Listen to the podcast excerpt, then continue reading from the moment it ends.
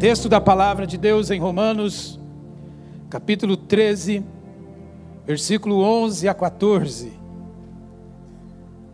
Diz assim a palavra de Deus: Façam isso compreendendo o tempo que vivemos. Chegou a hora de vocês despertarem do sono, porque agora a nossa salvação está mais próxima do que quando cremos. A noite está quase acabando, o dia logo vem. Portanto, deixemos de lado as obras das trevas, revistamo-nos a armadura da luz. Comportemo-nos com decência, como quem age à luz do dia, não em orgias e bebedeiras, não em imoralidade sexual e depravação, não em desavença e inveja. Pelo contrário, revistam-se do Senhor Jesus Cristo e não fiquem premeditando como satisfazer os desejos da carne. Esta é a tua palavra, Senhor fala ao nosso coração. Eu quero chamar a sua atenção ao fato de que o apóstolo Paulo, o escritor desta carta, a carta de Romanos, ele escreveu esta carta quando estava na cidade de Corinto, no ano 57 depois de Cristo. E nesta carta de Romanos, toda ela, toda a carta de Romanos aos cristãos de Roma, ele trata em específico a doutrina da salvação e as implicações práticas de como deve viver a salvação que lhes foi dada por intermédio de Jesus. As implicações do crente, do homem, da mulher que se converte ao Senhor Jesus, todas essas implicações o apóstolo Paulo ele insere nesta carta como orientação e também como doutrina. O que se vê em toda a carta dos Romanos é a doutrina do Evangelho.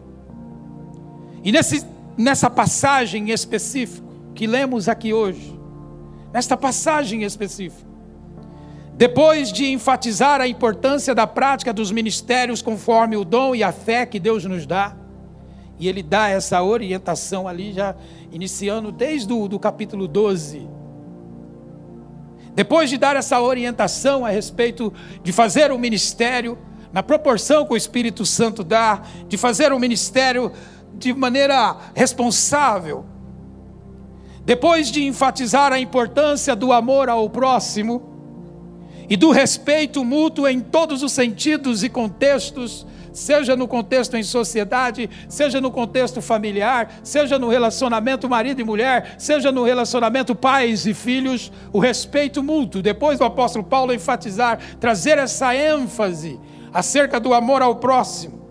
O apóstolo ele exorta os irmãos a tomarem cuidado para que os acontecimentos que as práticas corriqueiras humanas não venham distraí-los da centralidade em Deus. Preste muita atenção nisto. Isto porque, meus irmãos, nós podemos estar gastando a nossa vida nessa existência, fazendo coisas de pouca importância, de pouca edificação espiritual ou pessoal. Vivendo de qualquer maneira, sem nenhum critério, deixando a vida levar, deixando o acaso levar, sem nenhum critério, e o mais triste, sem confiança em Deus. Eu e você, nós precisamos entender que quando nossos dias nessa existência se acabarem, a única coisa que vai realmente importar é se nós realizamos a nossa vida aqui dentro dos propósitos de Deus, se tivemos uma vida significativa, realizada e sem arrependimento. É o que o apóstolo Paulo está exortando aqui. Por isso, nunca deixe a vida te levar, mas viva com responsabilidade. Nunca deixe a vida te levar, mas viva com responsabilidade. A vida foi nos dada para desfrutá-la de maneira intensa. Deus nos deu essa vida e temos que desfrutá-la de maneira intensa, aproveitá-la a cada instante, cada segundo, cada minuto, porém com responsabilidade. Como igreja de Jesus, temos que ler o momento da história que estamos vivenciando. Esse é o sentido que Paulo usou quando exortou no texto lido sobre o despertar. Ele quis dizer: acordem, é hora de enxergar a realidade e viver de maneira digna e coerente com o Evangelho. Ele está escrevendo aqui a cristãos, a crentes, como eu e você. E ele diz: despertem, acordem, para o momento que estão vivendo agora. O apóstolo Paulo, ele sempre enfatizou isto. Por exemplo, em 2 Timóteo capítulo 3, versículo 1, ele fala dos tempos difíceis, das quais eu vou relacionar daqui a pouquinho para você. Ele fala desses tempos difíceis. Tempos de filhos desobedientes aos pais, tempos em que as pessoas não suportarão a sã doutrina, tempos de enganadores, tempos de manipuladores, tempos angustiosos, tempos difíceis, ele sempre despertou e ele sempre disse: Olha, vocês têm que estar acordados, vocês têm que estar atentos. Até porque o apóstolo Paulo, em coerência com o que Jesus mencionou, e que foi registrado no Evangelho de Lucas, que Jesus disse que nos tempos difíceis deveríamos tomar cuidado para que o nosso coração não ficasse embriagado com aquilo que nos afastariam do ideal de Deus para as nossas vidas, mas que deveríamos estar vigilantes, atentos, acordados, para que o nosso coração não viesse se embriagar, não viesse se afastar do ideal de Deus. Você e eu, irmãos, temos em nós esta exortação. Precisamos compreender o tempo presente e despertar. Guarde isso, preste atenção nisso. Precisamos compreender o tempo presente e despertar. Veja o que o apóstolo Paulo diz: façam isso. Ou seja, tudo aquilo que ele havia ensinado lá. Façam isso compreendendo o tempo em que vivemos. Chegou a hora de vocês despertarem do sono. Meus irmãos, temos que tomar cuidado com os perigos à nossa volta. Pois o sistema demonizado do mundo pode nos levar a um comportamento hipócrita e de padrões duplo, que é uma ofensa a Deus. Porque com Deus ou é ou não é, ou se está com Ele ou não está, ou é frio ou é quente, como ele disse à igreja de Laodiceia em Apocalipse 3. É um, precisamos entender que esse tempo, esse tempo denomizado pelo mundo pode nos levar a um esse tipo de comportamento. Por quê? Porque há um investimento do mal para me afastar do ideal de Deus, para afastar você do ideal que Deus tem para a sua vida, que Deus preparou para a sua vida. Preste muita atenção. E as razões da advertência são devi devido aos seguintes fatos. A razão dessa advertência, a razão de estarmos despertados, a razão de ficarmos acordados, vigilantes, sóbrios. A primeira é essa, é que vivemos em um tempo em que a verdade de Deus não é levada a sério. Onde não há verdades absolutas onde o ensinamento é que o eterno, que o eterno não tem envolvimento com o temporal, não tem envolvimento com o aqui e agora. Portanto, você pode viver sem nenhum critério, ninguém pode dizer para você o que você deve fazer ou não fazer. E com isso não se levam mais Deus a sério, não se leva mais os mandamentos de Deus a sério, os critérios de Deus a sério. Isso que eu estou dizendo é muito sério. Preste atenção. A ideia é de que todas as religiões levam a Deus. Isso é uma mentira do diabo. Eu quero dizer aqui que fique registrado: é mentira do diabo, é investimento do mal. Ele quer que todos pensem que todas as religiões levem a Deus. Isso é mentira. E também e que Jesus não é o único meio de salvação. Todas essas ideologias têm influenciado a fé de muitos. Temos que ficar atentos. Temos que ficar atentos. A outra razão é que vivemos em um tempo em que, de maneira direta ou indireta, somos influenciados pelo sentimentalismo e pelo experimentalismo. Ou seja, a pressão é onde as pessoas não querem mais aquilo que é bom para a sua alma, mas o que as leva a uma experiência sentimental prazerosa. Ou seja, o sentir é a força que tem impulsionado e tomado as decisões na vida. Isto é um perigo. É a ideia, se você está se sentindo bem, então continue. Isso está te fazendo bem, mesmo que fira um mandamento de Deus, continue, porque Deus está nisso. Você está se sentindo bem, então vá em frente. E muitos têm, não conseguem diferenciar o compromisso com o sentimento. É um problema, temos que tomar, temos que ficar acordados, porque é um ataque contra nós, é uma pressão contra nós. Vivemos em um tempo em que as consciências estão mortas pelo relativismo, onde aquilo que é verdade para um não pode ser verdade para outro, então não existe padrão, e isso tem atingido as famílias, tem atingido comportamentos na sociedade, e tem causado uma bagunça, um descontrole, e tem gerado pessoas doentes mentalmente, pessoas completamente doentes porque não existe padrão. E o ser humano fica completamente perdido. Vivemos em um tempo em que há falta de limites morais, crimes bárbaros, abortos permissivos e clandestinos, liberdade sexual integral em grande escala, conflitos raciais e conflitos políticos, a seriedade do casamento se tornou em uma aberração comum. Não é mais levada a sério. É de qualquer maneira, de qualquer jeito. Vivemos em um tempo em que há falta de limites morais. Vivemos em um tempo em que as instituições divinas estão sendo banalizadas. O batismo, a ceia, as práticas espirituais como confissão, o ministério. Cristãos vivem uma vida dupla e acham normais certos comportamentos que Deus reprova. Endossam, assinam embaixo, é o tempo.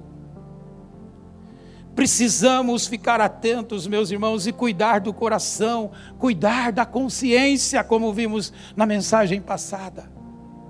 É preciso cuidar.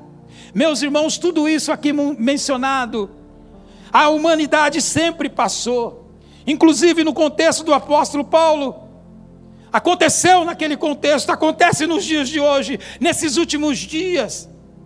Por razões de abandono dos ensinos divinos, tem se multiplicado o número de iniquidade.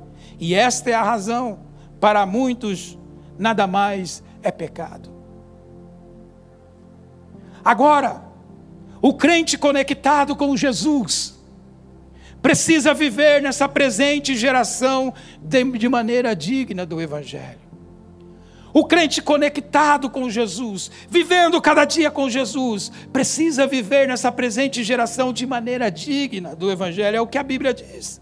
Em Efésios 5, 15 a 16, diz assim: Tenham cuidado com a maneira como vocês vivem, que não sejam como tolos, mas como sábios, aproveitando bem o tempo, porque os dias são maus.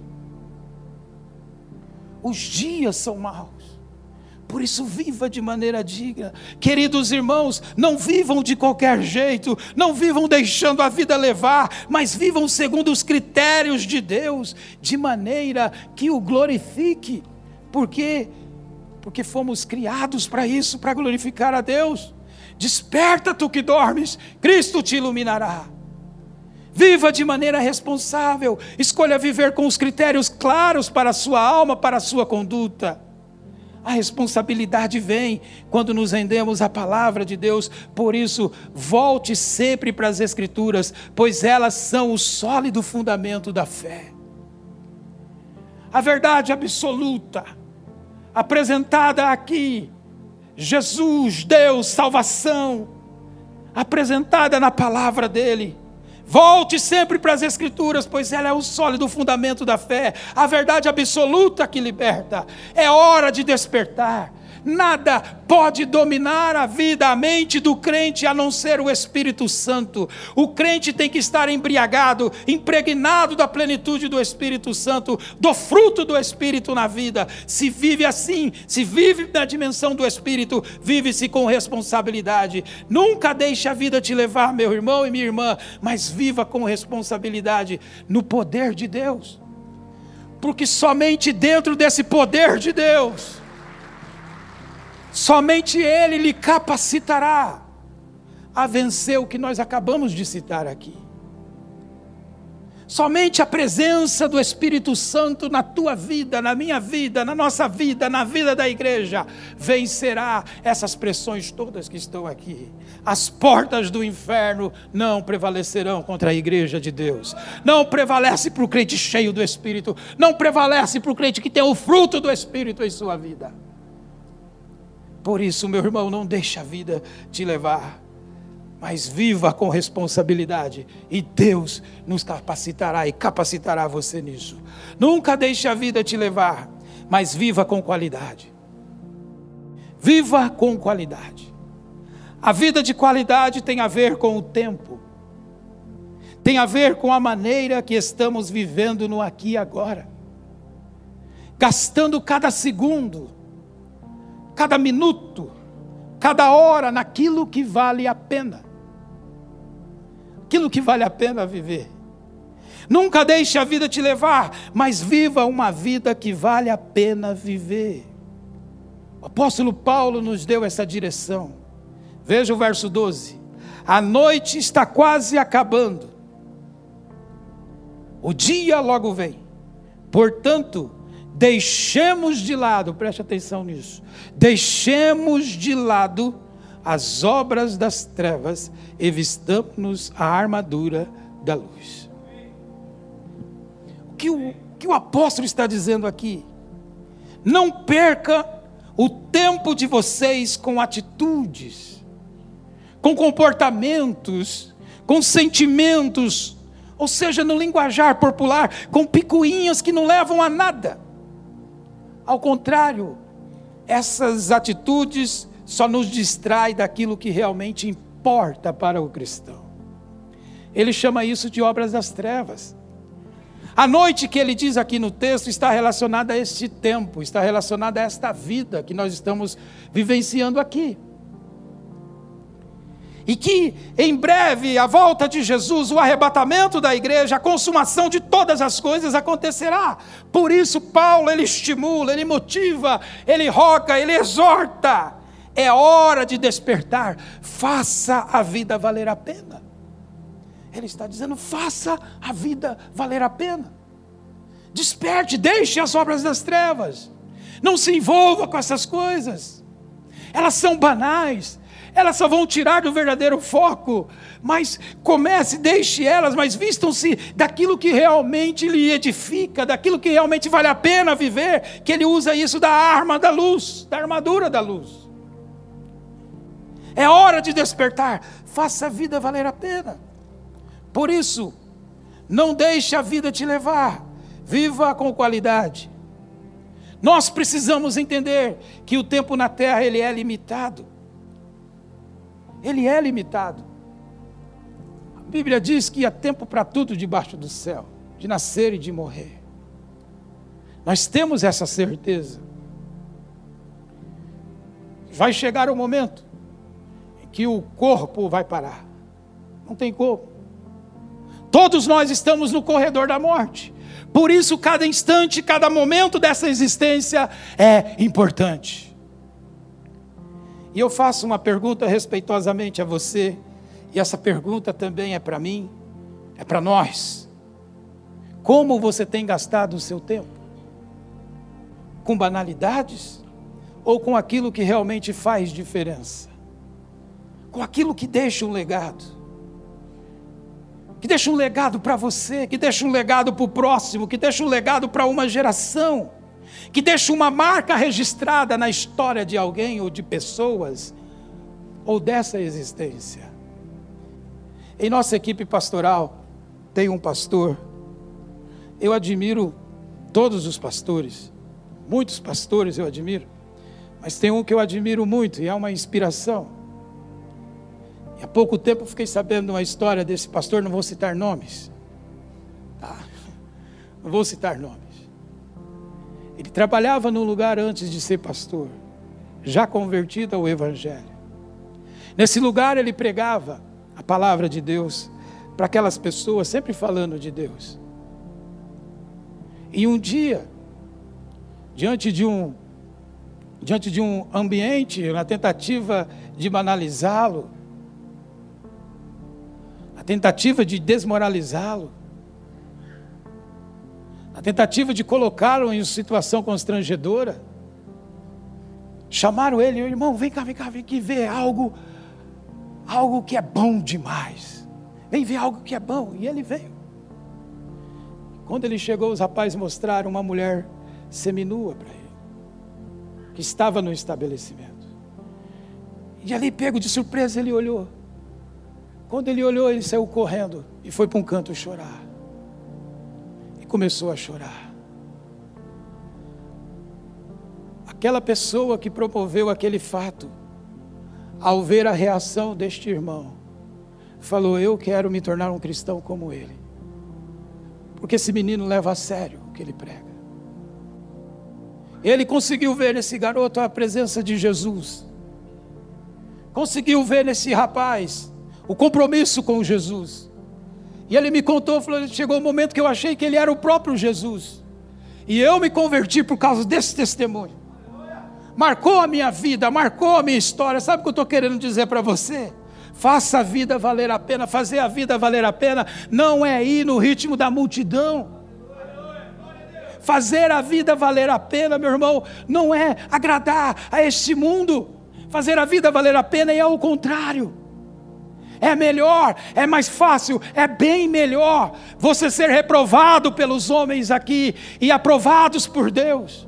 É bem melhor você ser vaiado pelos homens aqui e ser aplaudido por Deus Faça a sua vida valer a pena. Não vá no grito deste mundo, não vá no grito da multidão, lá no ambiente do seu trabalho, nas reuniões de família, lá na sua faculdade, na sua escola, seja onde for. Faça a vida valer a pena como cristão. Deixe uma marca, um legado que fique marcado nas histórias dessas vidas. Fazer a vida valer a pena é dizer não para esse sistema mundano é dizer não a isto. Esse pastor, que hoje é pastor, ele fez a vida dele valer a pena. Com essa atitude, com esse exemplo. Faça a vida valer a pena, meu irmão e minha irmã, amigo e amiga, faça a vida valer a pena. Não a leve de qualquer maneira.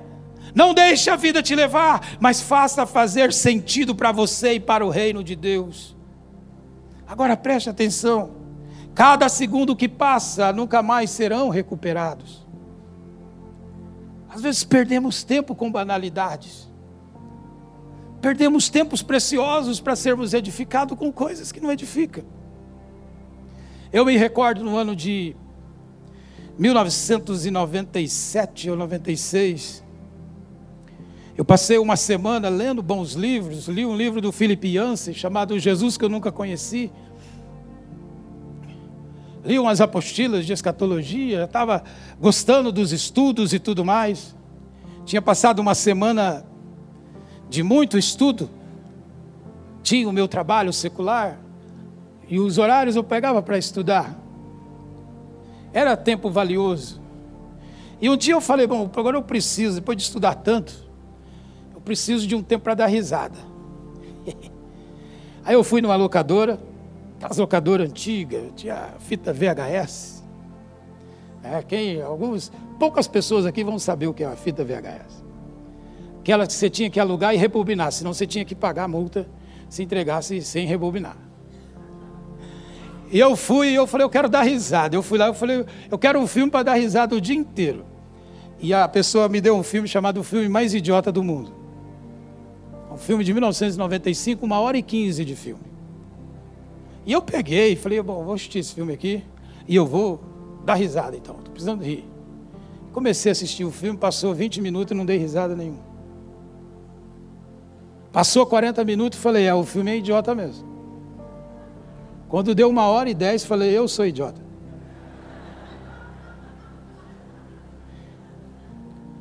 Caso você queira assistir o filme, caso você queira, compra um baldão de frango frito, pega um, um, uma coquinha, alguma coisa assim e vai assistir ele.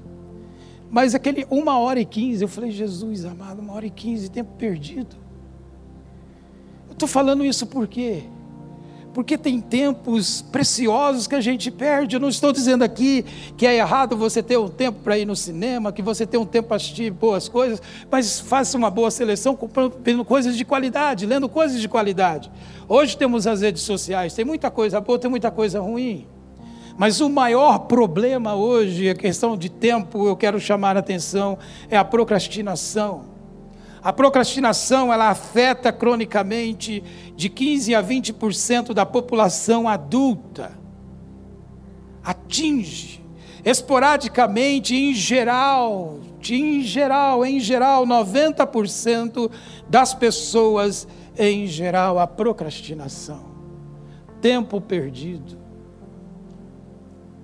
tempos que são valiosos. Quem é que nunca foi, tem ali um trabalho para fazer e disse assim: Olha, eu vou dar uma olhadinha na rede social aqui, no Facebook, ou sei lá, alguma coisa, só para ver como é que está, só para atualizar a notícia. Quando você vê, você passou duas horas vendo coisa que não edificou é nada. Quando você vai para o seu a fazer, já não tem mais tempo para fazer nada, a mente está cansada, vou deixar para outro dia. Aquele é um tempo que nunca mais será recuperado. A gente perde tempos preciosos Todos os nossos dias, meus irmãos, estão contados, por isso precisamos fazer a oração do salmista que diz: Ensina-nos a contar nossos dias, para que o nosso coração alcance sabedoria. A verdade é que Deus quer que percebamos que nosso tempo na terra é limitado, de modo que gastemos de maneira sábia Deus colocou o desejo da eternidade em nossos corações. Somos almas que vivem num corpo. A alma ela é eterna e a continuidade dela, segundo a Bíblia, tem a ver com a maneira que vivemos no aqui e agora. Por isso, viva com qualidade. No livro Um Mês para Viver, os escritores enfatizaram algo muito importante. Vejam isso, preste atenção a isso. A única maneira de viver para a eternidade é abraçar cada dia como um presente de Deus. Por isso, faça a vida valer a pena. Ele nos criou e nos deu mais um dia para viver, para conhecer, experimentar o seu amor, para servir aos que estão ao nosso redor, para viver apaixonadamente a vida para a qual Ele nos criou. Faça a vida valer a pena dia a dia. A verdade, meus irmãos, que infelizmente há um número incalculável de pessoas, independente do estágio da vida em que se encontra, costuma dizer: algum dia eu vou buscar tudo que a vida oferece, algum dia vou realmente viver para Deus, serei mais organizado, passarei a amar mais a minha, a minha família, quando ganhar dinheiro suficiente, então passarei mais tempo com meus filhos. Algum dia, quando houver espaço na minha agenda, então me envolverei mais com a igreja de Jesus. Quando tiver mais tempo, vou vou tentar ser mais espiritual. Meu irmão e minha irmã, eu quero dizer a você: hoje é o dia, nunca deixe a vida te levar, mas viva com qualidade, viva de maneira que ela vale a pena.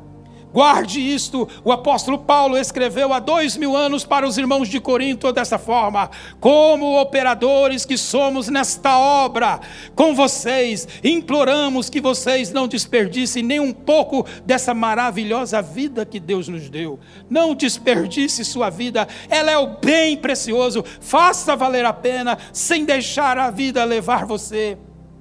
Não perca tempo não perca tempo com o pecado, meu irmão. Você já foi perdoado. Não perca tempo com a culpa.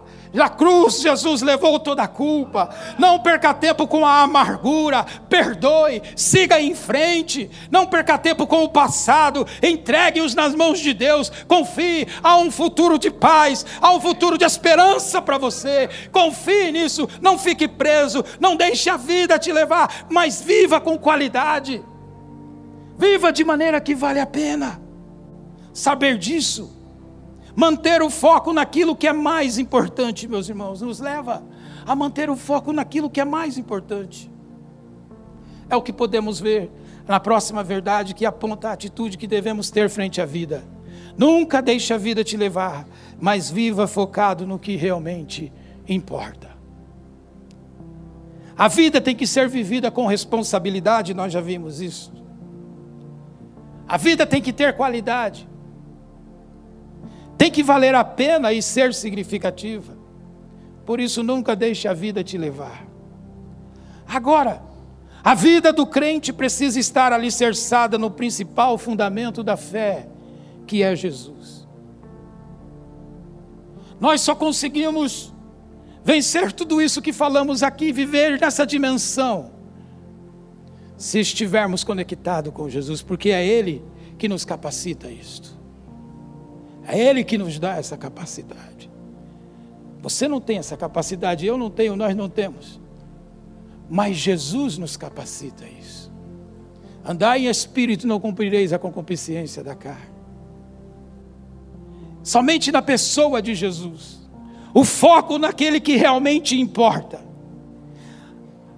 O mundo em que vivemos já tiveram personagens importantes que marcaram épocas. Personagens que eu admiro, que formaram ideologias, que influenciaram gerações mas nenhum deles é comparado a Jesus de Nazaré.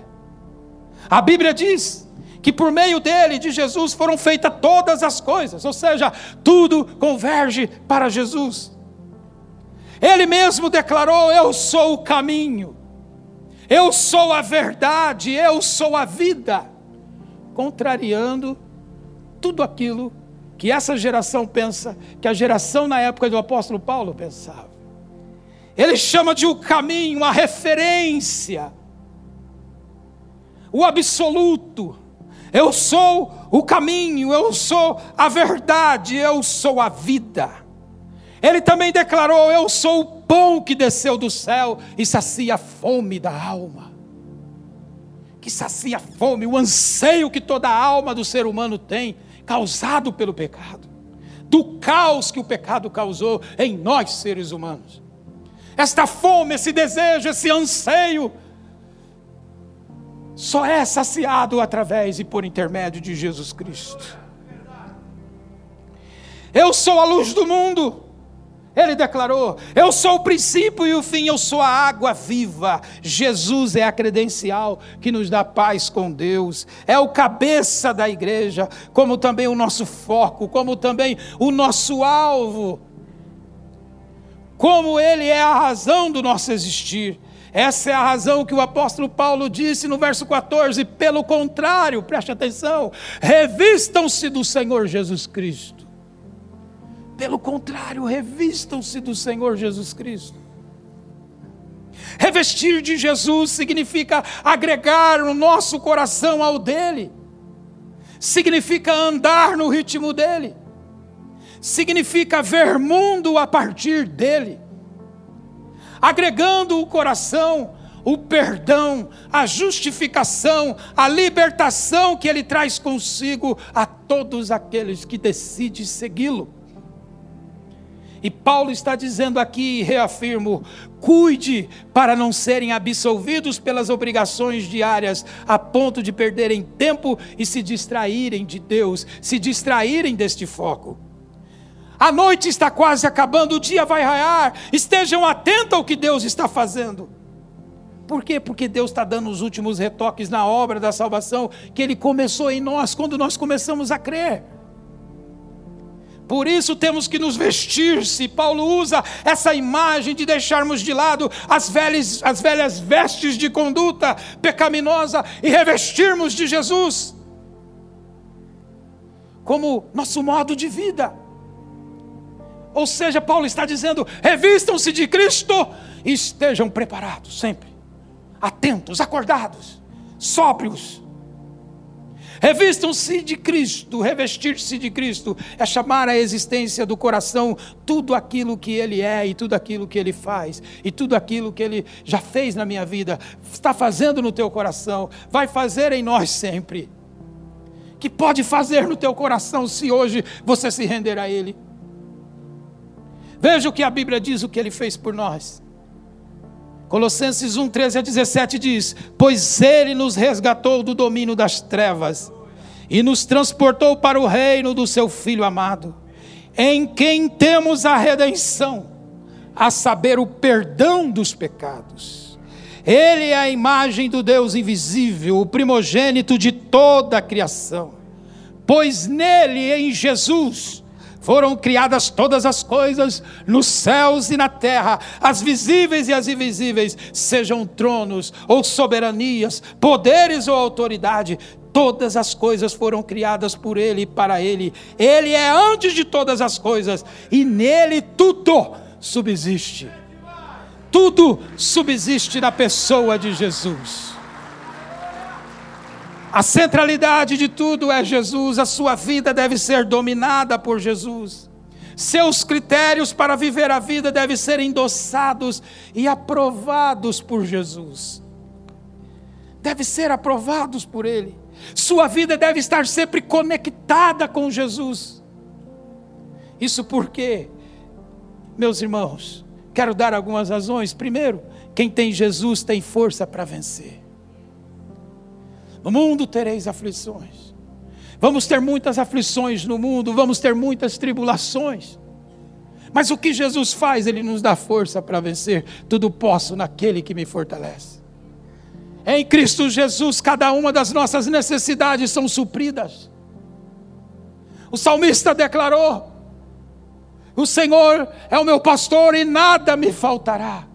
Apesar de tudo, nada vai faltar. Não faltará força, não faltará vigor, não faltará consolo. Não faltará paz na alma, não faltará paz interior, não faltará perdão, não faltará graça. Escute bem isto. Quem tem Jesus tem força para vencer. Quem tem Jesus tem força para recomeçar. Pastor, eu fiz fui muitas escolhas erradas. Pastor, não teve jeito, eu cedi, eu me entreguei que eu faço? Recomece. Vinde a mim, você que está cansado e oprimido, e eu vos aliviarei. Darei descanso para a vossa alma, é o que Jesus diz. Vá a Ele, Ele está do seu lado, Ele está junto de você, Ele está perto de você. Basta gritar o nome dEle e Ele vem. Basta gritar o nome dEle e Ele se manifesta. Basta reconhecê-lo como o Senhor da sua vida, agregá-lo a Ele e você aprenderá a viver a vida. Quem tem Jesus tem certeza de que o inimigo não vai tocá-lo. Quem tem Jesus tem essa certeza, o diabo não os toca. Satanás não tem poder para tocá-lo, não tem poder para dominá-lo. O único que tem poder para dominar a tua mente e o teu coração é o Espírito Santo, e não Satanás. Jesus Cristo precisa morar no teu coração, precisa morar na sua vida. Jesus Cristo precisa ser o centro. Porque Ele é esse referencial, Ele é esse alvo, esse foco mais importante. Quem tem Jesus tem certeza de vida eterna. Tem certeza de vida eterna, essa vida é só passageira. Como eu disse, o tempo, ele é rápido, ele passa. Mas quem tem Jesus tem a certeza de vida eterna e vive nessa dimensão. Essa vida eterna começa aqui agora. E tem sempre essa certeza. Quem tem Jesus valoriza o que tem dentro de si, pois tem a consciência que é o templo do Espírito Santo. Precisamos despertar, meus irmãos, da letargia espiritual e agregar essas verdades ao coração, é isso que a Bíblia está dizendo. Por isso, nunca deixe a vida te levar mas deixe que ela seja conduzida por Jesus. Ele é presente, ele se faz presente. Por isso, viva com responsabilidade, viva com qualidade, viva com foco naquilo que realmente importa para a sua alma. Desperta tu que dormes, a fé em Cristo Jesus traz esperança e já desponta um novo dia em teu viver. Por isso, vá Jesus hoje e viva a vida na dimensão do poder de Deus. Desperta, Igreja de Jesus, desperta, Igreja de Jesus. Amém e amém. Vamos ficar em pé, meu irmão. Aleluia, levante a sua mão. Senhor Jesus, Neste momento, Senhor Deus, nós clamamos, eu oro por cada um de nós que aqui está, Senhor. Nós estamos buscando despertamento, Senhor. O avivamento que provém de Ti, da Sua mão. Senhor, buscamos o Teu poder, o Teu despertar no nosso coração para essas verdades. Tua palavra, Senhor Deus, ela é viva, ela que traz o recado e nós agregamos ao coração, Senhor, com essa certeza, e eu creio que na vida de cada um que aqui veio, Senhor. Eu acredito, eu creio que o Teu Espírito Santo agiu, que o Teu Espírito está agindo, Senhor, nos levando a essa consciência de responsabilidade, da preciosidade que é esta vida. E dentro de nós, dentro de nossos corações, há um tesouro, Senhor esse tesouro em vasos de barro, em seres tão frágeis que nós somos, esse tesouro é a tua presença. Oh Senhor, por isso nós rendemos o nosso coração como igreja de Jesus a essas verdades. Nós queremos fazer a nossa vida valer a pena para marcar esta geração e outras gerações mais. Amém e amém.